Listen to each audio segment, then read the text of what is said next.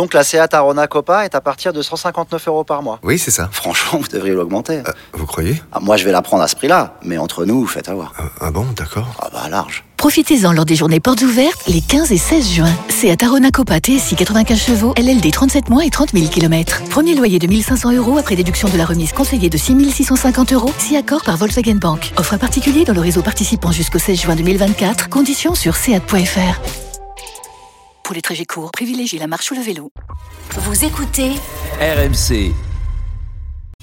Avant d'accueillir nos invités, euh, les gars, je vous relaye euh, ce qu'a fait la Ligue aujourd'hui. Donc, euh, Vincent Labrune a adressé un courrier au gouvernement euh, que RMC a pu consulter.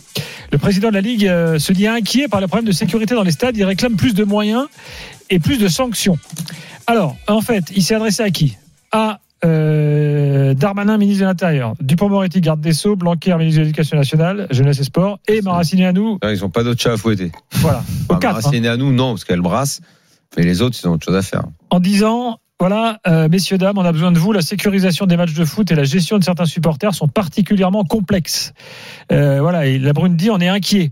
Euh, donc la Ligue, en fait, rapporte des problèmes liés à cinq matchs finalement, six matchs pardon, en plus du Nice-Marseille. Il y en a cinq autres. Il y a Montpellier-OM, on s'en souvient. Brest-Rennes, il y a eu des problèmes. OM-Bordeaux, il y a eu des problèmes. Lens-Saint-Etienne, il y a eu des problèmes. Rennes-Nantes, il y a eu des problèmes.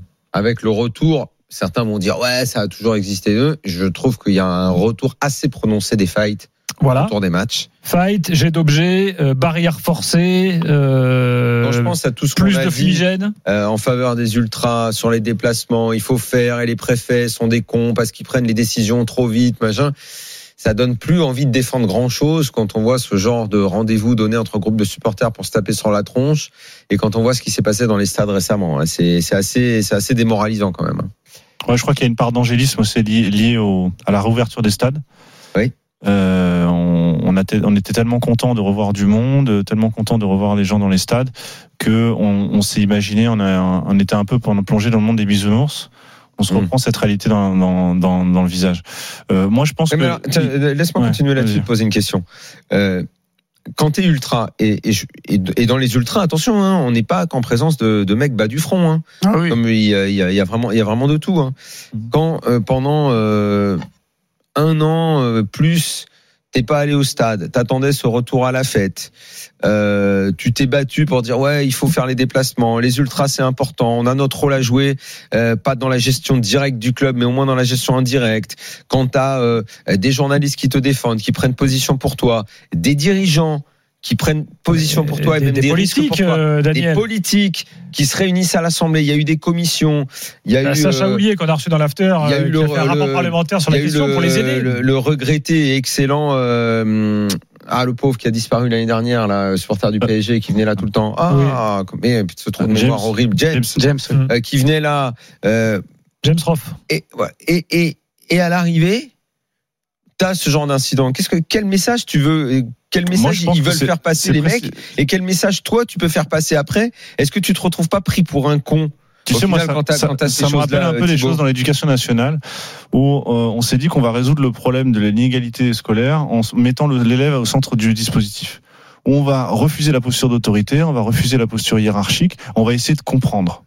Alors sur plein de sujets, c'est très intéressant d'essayer de comprendre. Alors on crée des instances, euh, on fait beaucoup de littérature dessus. C'est une littérature sociologique extrêmement fournie sur les ultras, contrairement à tout ce qu'ils peuvent dire. Ils sont extrêmement étudiés, Ah ils absolument. sont On en surreprésentés. a reçu mille. Le, le discours sur les ultras est surreprésenté euh, dans les dans les publications scientifiques, publications historiques, publications sociologiques.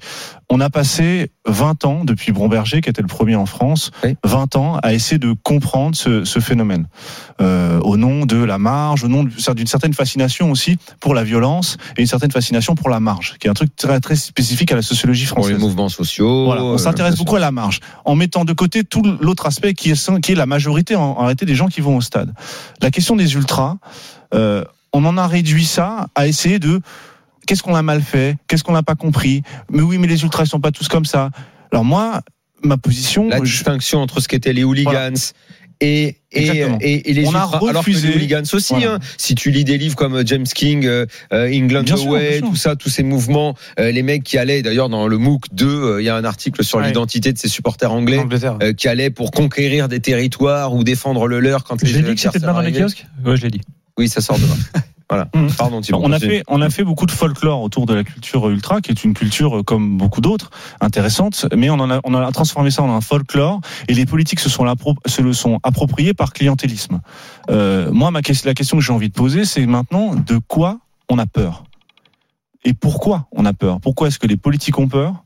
Pourquoi est-ce que les présidents ont peur? De quoi la Ligue a peur? De quoi a eu peur le préfet González pour absolument maintenir ce match? Pourquoi est-ce qu'on a peur d'une poignée Vraiment, c'est d'une poignée de personnes. Une poignée, c'est même pas les ultras, c'est des énervés. Euh, donc, moi, je pense que tout ça est la conséquence. Je, je suis pas sûr qu'il y, ait une- recrudescence de violence. Au contraire, je pense que dans l'histoire des, mouvements euh, ultras, l'histoire des mouvements des tribunes, au contraire, la, violence a, vraiment diminué assez drastiquement. En revanche, on est beaucoup plus sensible maintenant, et, à- juste titre, je pense. Euh, ce qu'on voit maintenant et ce qu'on ne voyait pas avant, et c'est ça la, grande différence maintenant, c'est la dilution de la responsabilité. Plus personne n'est responsable de rien. Le communiqué Hum. de la Brune d'aujourd'hui le signe encore une fois le, le crime. Ah, Nous ne sommes pas responsables de cette situation-là. c'est ça. C'est le gouvernement. C'est comme Mediapro. Hein. C'est pas, C'est pas exactement le même phénomène. C'est que c'est pas Ouais. notre faute. C'est Didier Quillot, c'est l'actionnaire, Hum. c'est un tel. Là, c'est pas de notre faute. C'est la loi n'est pas adaptée. euh, le préfet n'a pas fait quoi. Alors, mais le- encore s'il le disait ouvertement en disant le préfet Hum. n'a pas fait son travail, etc. À la limite, on pourrait effectivement commencer à réfléchir correctement. Là, on est dans une situation où tout le monde se défausse, qui est une situation que je trouve irresponsable, et ce qui fait que ça profite à la marge. Et ça profite aux gens qui profitent des vides. Moi, j'étais au stade, euh, euh, c'était quoi, dimanche soir? Dimanche soir, ouais. J'étais juste en- à côté de la populaire. La, la, la- le grillage, qui enfin la grille qui est supposée, je sais même pas pourquoi elle est là, on aurait dû une installation d'art contemporain. C'était une, une, une grille qui faisait même pas la longueur de la tribune. Tu pouvais la contourner. Je comprenais même pas pourquoi elle était là. C'était même dangereux en fait de la laisser là parce que les mecs sautaient dessus. Enfin, ça, ça n'avait aucun intérêt. Il y avait une poignée de stewards. Alors pour, sur le, je vais peut-être en parler maintenant, mais sur le sur le papier de France Algérie, je fais dans la revue. J'ai beaucoup travaillé sur la question de France Algérie 2001, enva- un- un envahissement de la pelouse. Et à cette occasion-là, je parlais avec des directeurs de stade, etc., qui me racontaient comment ça comment ça se passait. Si tu veux pas qu'une une pelouse soit envahie, tu mets pas une seule rangée de stewards. Mais deux, trois lignes. Évidemment. Ouais. Évidemment, et ça, tout le, tout le monde, tous les gens qui sont dans cette là le savent. C'est-à-dire que si tu mets qu'une rangée, il suffit il suffit qu'il y en ait un, Une feinte tu vas en- fini, une ouais. feinte et c'est Ouais, terminé. Donc le, le dispositif de sécurité est complètement irresponsable. Pourquoi? Pourquoi on a fait ça? Et ça part d'une bonne intention, qui est de dire on va faire confiance. Qui était la logique depuis la fin des années 90, on va plus mettre de grille. Le, le, le, le- stade, du on marche main dans la main. voilà, on marche main dans la main, on va responsabiliser les gens, et je, je partage cette logique. Je trouve effectivement c'est la logique, une logique dans le sens de, de progrès, au sens où on va essayer d'améliorer l'être humain. quoi. On va essayer de, faire, de se faire confiance, et c'est et en plus moins dangereux si, au cas où il y a un mouvement de foule. Ça part de cette intention-là, mais on est arrivé à un degré de compromission pour obtenir ce calme-là qui est devenu inacceptable. Et maintenant, on est dans une situation où ce n'est plus ni le politique, clientélisme. Voilà. ce n'est plus ni le politique, ni le président, ni les staffs qui décident de qui va descendre ou pas sur la tribune, ce sont les groupes eux-mêmes. Et ça, c'est gravissime.